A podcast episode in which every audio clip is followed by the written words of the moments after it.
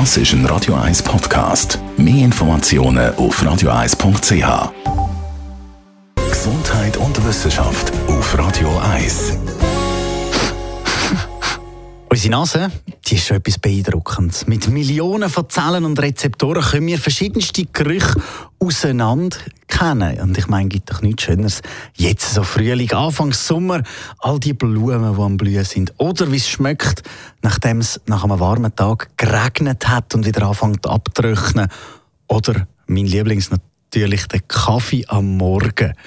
Unsere Nase kann uns aber auch warnen, wenn es zum Beispiel irgendwo brennt oder wenn man Gas in der Luft hat oder wenn vielleicht etwas nicht mehr so gut ist, wenn man es essen würde. Die Nase die kommt jetzt Konkurrenz über aus der digitalen Welt. Forscher vom KIT, vom Karlsruher Institut für Technologie, haben nämlich einen kleinen Sensor entwickelt, der verschiedene Gerüche erkennen kann. Die elektronische Nase könnte zum Beispiel eingesetzt werden, um Kabelbrände zu erkennen oder auch in Smartphones eingebaut werden, dass man dann beim Posten gerade direkt mit dem Handy kann schauen kann, ob ein Lebensmittel wirklich frisch ist. Klar, so Sensoren, die kennt man schon, aber vor allem halt in der Industrie und eher einfach auf einen Geschmack definiert. Was die Forscher vom KIT jetzt bahnbrechend gemacht haben, sie haben nämlich den Sensor so können entwickeln, dass er sehr günstig ist in der Herstellung und eben auch massentauglich kann eingesetzt werden.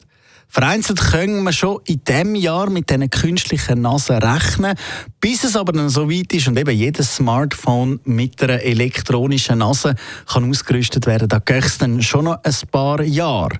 Die Nase die ist eben nur wenig Zentimeter groß, besteht aus einem Chip mit Nanodrät und Zinndioxid drin und ist dort vom Muster her wirklich unserer eigenen Nase nach, äh, nachempfunden worden.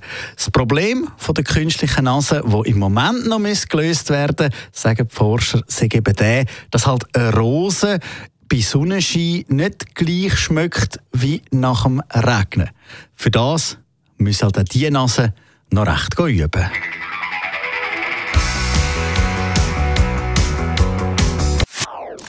Das ist ein Radio 1 Podcast. Mehr Informationen auf radio1.ch.